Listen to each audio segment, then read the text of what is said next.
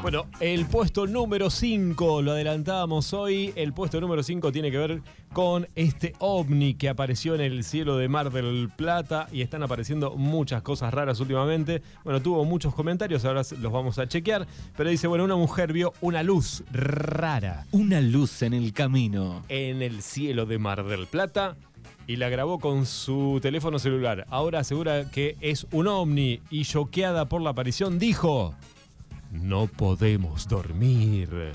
Eh, Todo comenzó cuando la señora iba a llevar a su nieto a una práctica de fútbol.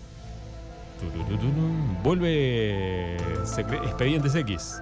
¿En Ya serio? está. Sí, vuelve Eh. con obviamente nuevos artistas Ah, no con los mismos actores. creo que van a- los antiguos van a estar como este, los que van a delegar en los nuevos. Hologramas van a ser los antiguos. Y más o menos. Pero creo que vuelven, no sé si no en forma de serie, ¿eh? Algo así. Eh, lo leí por ahí. Bueno, cuando de repente vio una luz muy brillante que sobrepasaba los árboles. Al tener su celular a mano comenzó a filmar. La testigo contó que fue su primera experiencia de ese tipo y detalló.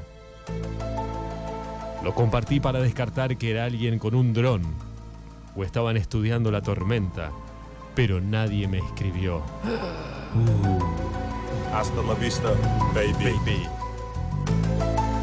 Apareció un ovni en Mar del Plata y la gente se revolucionó y dicen por acá, ¿por qué no pueden dormir? ¿Están asustados o qué? Y qué sé yo. y el video, ponen por acá, te están buscando, Ezequiel, ponen por acá. Esos son eh, patas de lana, cuidado. En La Pampa también los vieron, ponen por acá. Bueno, la gente se lo toma en risa. Noticias mentirosas para distraer a la gente, ponen por acá. Para mí que eran los eh, mocos que le soplaron a Bernie, pone por acá. Gente que no quiere a Bernie, ni quiere a los Cuca. Capaz que los eh, llevan a otra vida mejor. No pasa nada, pone acá. Bueno, hay gente que se escribe, ahí está. Eh, ¿qué hace? Eh, ahí está. Bueno, ahí está. Apareció un ovni en Mar del Plata, causó terror en los vecinos y dijo, no podemos dormir. ¿eh? Ahí está. Es mucho, es mucho, mu- no es podemos mu- dormir. no, es mucho, es mucho, es mucho. Bueno, la noticia número 4. Bueno, tiene que ver con lo que pasó esta semana. Para los que no saben, seguramente para los distraídos, la mayoría ya lo deben saber, pero esta semana mataron a un colectivero en el Gran Buenos Aires y eh, el ministro Berni fue a levantar eh, el paro, porque se habían parado todas las líneas de colectivo por el tema de la protesta, porque no era el primer colectivero que habían matado en esa zona. Entonces Berni va, va de una forma mm, a charlar, pero no se toma ningún tipo de precaución. O sea, no es que dice, bueno, voy a dialogar con los colectiveros o los delegados de los colectiveros en algún lugar que no tenga algún riesgo de vida.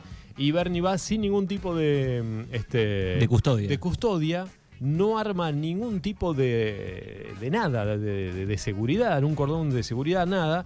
Y lo que hay que aclarar es que estaba en el límite entre la provincia, que le corresponde a Bernie, y la ciudad de Buenos Aires. ¿Qué pasa? Bernie va y aparentemente entre los enojos de los colectiveros, con toda la razón, porque me habían matado a un compañero y no era la primera vez, también había infiltrados. Bueno, ¿qué pasó? Bernie va cuando llega a eh, tipo película de Hollywood. Bernie. ¿Cuánto meme esta semana con Sí, eso? Lo de Bernie es En tremendo. slow motion los, los memes. Exactamente. Y a Bernie le empiezan a pegar, tiran cascotazos. Bueno, la verdad, una locura total. Y este salió a declarar después de que eh, habría este, sido preparado, ¿no? Dice, puede ser que me hayan tirado un muerto. Tremenda frase, en una situación muy delicada. Eh, sin ningún tipo de pruebas en ese momento, por lo menos lo que se sabía. Bueno, ¿qué pasó? Hubo varios comentarios, entre los cuales también se hablan de, bueno, ¿qué pasó con los gendarmes que estaban en la provincia? Que eh, no los llevaron, ¿dónde están los gendarmes? Bueno, entre todo el quilombo de la, de la- de la inseguridad que viven en el conurbano bonaerense, salió Bianco, que es la mano derecha de Kisilov en la provincia de Buenos Aires, y dijo, Bernie no tenía intenciones de hacer la denuncia, pero nosotros la debemos hacer, dijo Carlos Bianco. Esto lleva a que hoy hay eh, algunos colectiveros detenidos por, obviamente salió en la filmación, le pegas a un ministro de seguridad, no es barato, no es gratis, por más que Bernie dijo yo no voy a hacer la denuncia, obviamente se sabía que iba a eh, haber denuncias y por supuesto iba a haber gente detenida. ¿Qué pasó?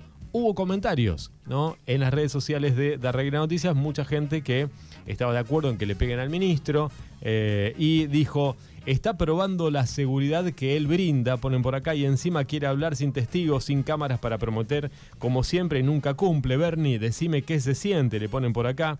El miedo siempre temporal, le ponen. Ah, bueno, estos ineptos son todos completitos, sin desperdicio, ponen por acá. ¿Qué es lo raro?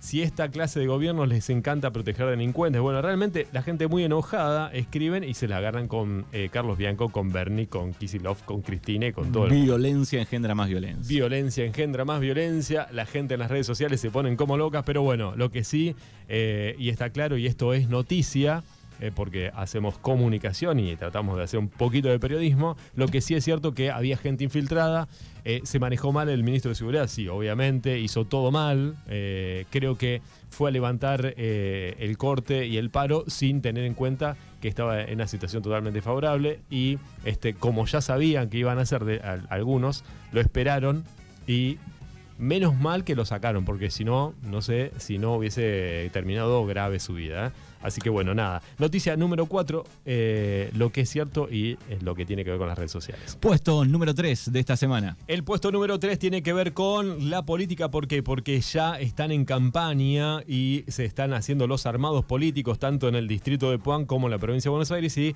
a nivel nacional. Bueno, ¿qué tiene que ver con las encuestas? La última encuesta que hemos publicado tiene que ver con que en la nación eh, la gente de Bullrich, Larreta y Milley, que está teniendo eh, mucha aceptación porque hace el discurso que todo el mundo quiere escuchar y lamentablemente eh, del oficialismo justamente, ¿no? Una cuestión de inseguridad como el otro día, sale Aníbal Fernández a decir, le mandé nueve mensajes a Bernie y Bernie no me contestó, se ve que estaba durmiendo en, TN porque Bernie estaba ahí de todo golpeado. Bueno, mientras pasan esas internas, la gente está muy indignada, la inflación está matando a todo el mundo y este, esto genera que ese discurso antipolítica de la derecha como el de Milley está teniendo muchos adeptos y juntos hoy en la Nación, no en la provincia. En la provincia sigue ganando Kisilov por 10 puntos, pero en Nación juntos le ganaría al frente de todos por una suma sin mi ley de 5 puntos. Con mi ley se extendería a 10 a nivel nación. Pero bueno, estamos en abril, comenzando abril. Y las encuestas. Las encuestas, algunos dicen. Algunas con pinzas hay que agarrar. Exactamente. Los últimos años le vienen errando. Sí, y también, eh, también eh, algunos dicen, bueno, las encuestas son de quien las hace, ¿viste? Ahí está. A lo que sí lo voy a enganchar con lo que pasa en el distrito de Puan. El otro día eh, hubo mucho revuelo el fin de semana por las encuestas que andaban dando vueltas en el distrito de Puan. Aparentemente había dos. Nosotros publicamos una donde había 14 supuestos candidatos a intendente. Algunos obviamente no le da ni para ser concejal. Me da la sensación a mí. Disculpen si algunos se ofenden, no voy a dar los nombres. Pero había llamativamente una sola mujer. ¿No? Bueno, lo que se habla es que, por ejemplo, algunas listas ya estarían armadas. Bueno, sería, se habla, esto lo digo extraoficialmente, información que me dieron, pero bueno, no puedo decir las, fuentes, por supuesto. Pero bueno, eh, estaría Emiliano Tatarsiski encabezando una lista, Emiliano Stalder sería como primer concejal y este, también estaría como en tercer lugar de los hombres, del lugar que les corresponde, a eh, el doctor Bernet. No se sabe los nombres de esa lista de las mujeres. Lo que sí tengo entendido hasta ayer a la tarde que no estaba el nombre de Anaí Rodríguez. Y esto llama un poco la atención porque me parece que si hablamos de unidad, eh, armar una lista, seguramente esto que estoy diciendo va a traer cola y la semana El lunes eh, está Anaí Rodríguez aquí. Va a estar Anaí Rodríguez. bueno, le vamos a preguntar. Pregúntele qué opina de eso, ¿no? Porque a mí me da la sensación que el otro día vi unas fotos donde decía está la lista de la unidad, qué sé yo, pero no estaba Anaí Rodríguez. Eh, entonces, ¿qué va a hacer? ¿Va a haber una, una, va a haber paso entonces? Si no hay lista de unidad en el peronismo del distrito de Puan, Así que bueno, ahí está. ¿Qué pasa? ¿Por qué Anaí no tiene lugar? ¿O por qué no estaba en esa lista donde estaba Dichara con eh, algunos concejales y Emiliano Tatarsiski en las fotos, pero no estaba Anaí Rodríguez?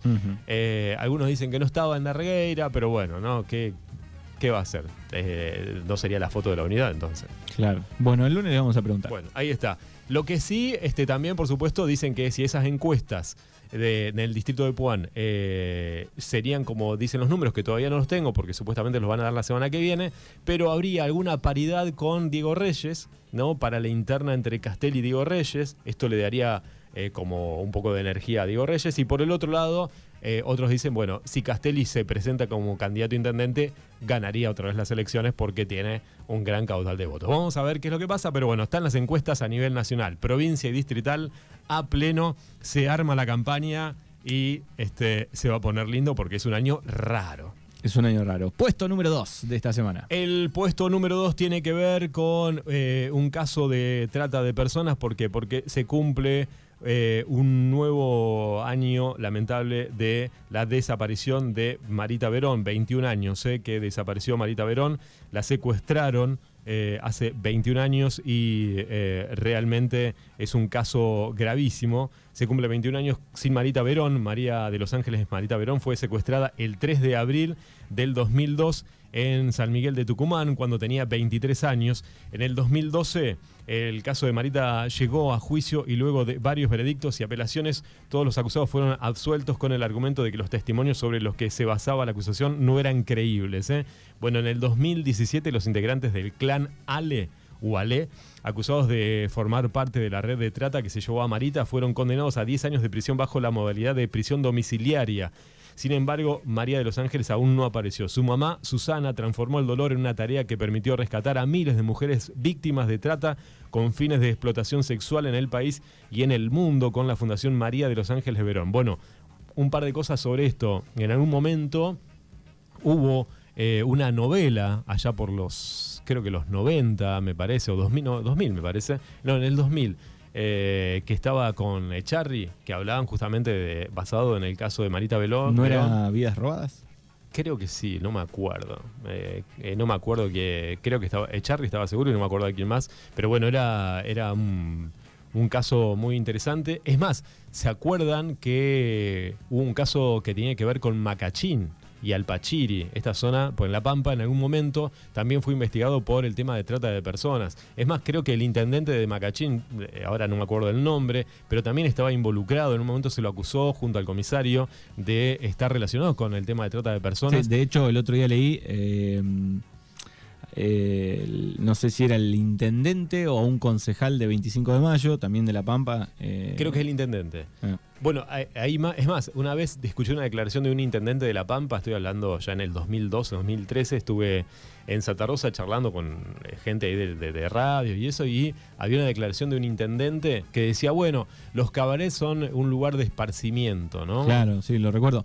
Eh, es sobre la trata de personas, vidas robadas, y era con, eh, no con Echarri, sino con Soledad Silveira y Facundo Arana. Ah, Facundo Gran, ahí está. Bueno, este e, era tremendo y, realmente La Pampa lo tenías muy cerca. Era una época donde los cabarets estaban como algo bien visto, ¿no? Y eh, hay varios casos de, trata de personas y bueno, eh, una creo que era la Chicholina o algo así. Creo que no sé si daban al Pachiro o el Macachín, no me acuerdo ahora porque no tengo justo para buscarlo. Pero este, se decía que había pasado Marita por ahí y hubo excavaciones. Bueno, La Pampa fue un lugar y sigue, algunos dicen que sigue siendo todavía de, tránsito de trata de personas como Bahía Blanca, ¿no? Sí, muchos, la mayoría se cerraron. Sí, sí, está prohibido. Está prohibido en La Pampa. había uno en Guataché, ¿se acuerdan? Sí, sí, sí, sí. Eh, está prohibido por el tema de trata de personas, obviamente, porque, a ver, alguno puede llegar a decir, bueno, la, la prostitución es una decisión personal, un trabajo, ¿no? Pero hay declaraciones de que, bueno, las personas que hacen prostitución es porque no tienen otra salida y porque son obligadas, pero más que nada también porque es una forma de, trata de personas. Sí, también fue cambiando el sistema, digo, a través de las redes, aquel o aquella que quiera trabajar de eso, eh, lo hace por redes también, ¿no? claro. es distinto, cambió eso, ¿no? Tal cual. Sí, sí, bueno, una vez escuché un caso de una piba de 18 años, creo que le habían, le habían traído engañada de, a, La Pampa, desde creo que era de Formosa, con que le iban, iba a trabajar en una casa, iba a ganar bien y cuando llegó le sacaron los documentos, se la metieron en un cabaret eh, de, La Pampa y bueno, nada, este, lamentable también el testimonio, ¿no? Cosas muy aberrantes, la verdad. Por suerte cambió un poco. Sí, cambió un poco y también creo que para los que no estábamos en el tema, cuando pasó lo de Marita Verón, fue como una explosión donde aparecieron un montón de Maritas Verón eh, y siguen apareciendo. ¿no? El otro día hacíamos, cuando estábamos acá eh, en el reemplazo, hacíamos una nota con gente del grooming y de trata de Bahía Blanca, ¿no? Que eh, cómo siguen manejando las modalidades del trata de, personas en, la zona, en Bahía Blanca, en, bueno, en la zona. Realmente gravísimo. Llega el puesto número uno de esta semana. El puesto número uno tiene que ver con lo que hablábamos el viernes pasado cuando vinimos a hacer las cinco noticias que nos cruzábamos a los inspectores de Darregueira de tránsito muy contentos porque porque justo cuando nosotros veníamos para la radio ellos salían de dar la primer charla eh, a los alumnos de la mañana de la escuela número 7 sobre eh, tránsito. Bueno, eh, les voy a mandar un saludo a los inspectores porque son eh, Francisco Barrientos y Alejandro Grande que brindaron una charla informativa en la escuela número 7 sobre el tema de eh, tránsito, eh, obviamente lo que tiene que ver con seguridad vial, así que bueno, a la familia y alumnos eh, de ambos turnos, tanto de mañana y tarde, así que bueno, estaban muy contentos, hace un laburo muy delicado, ¿no? Porque no a todo el mundo le gusta que los inspectores te agarren y te pidan los papeles, ¿no? Los esquivan, bueno, realmente este, es un laburo donde los putean mucho. Y, ellos estaban muy contentos de hacer su tarea y ir a contarle a los, a los alumnos y a los chicos de, de lo importante que es saber el tema del tránsito. Así que nada, les mando un abrazo grande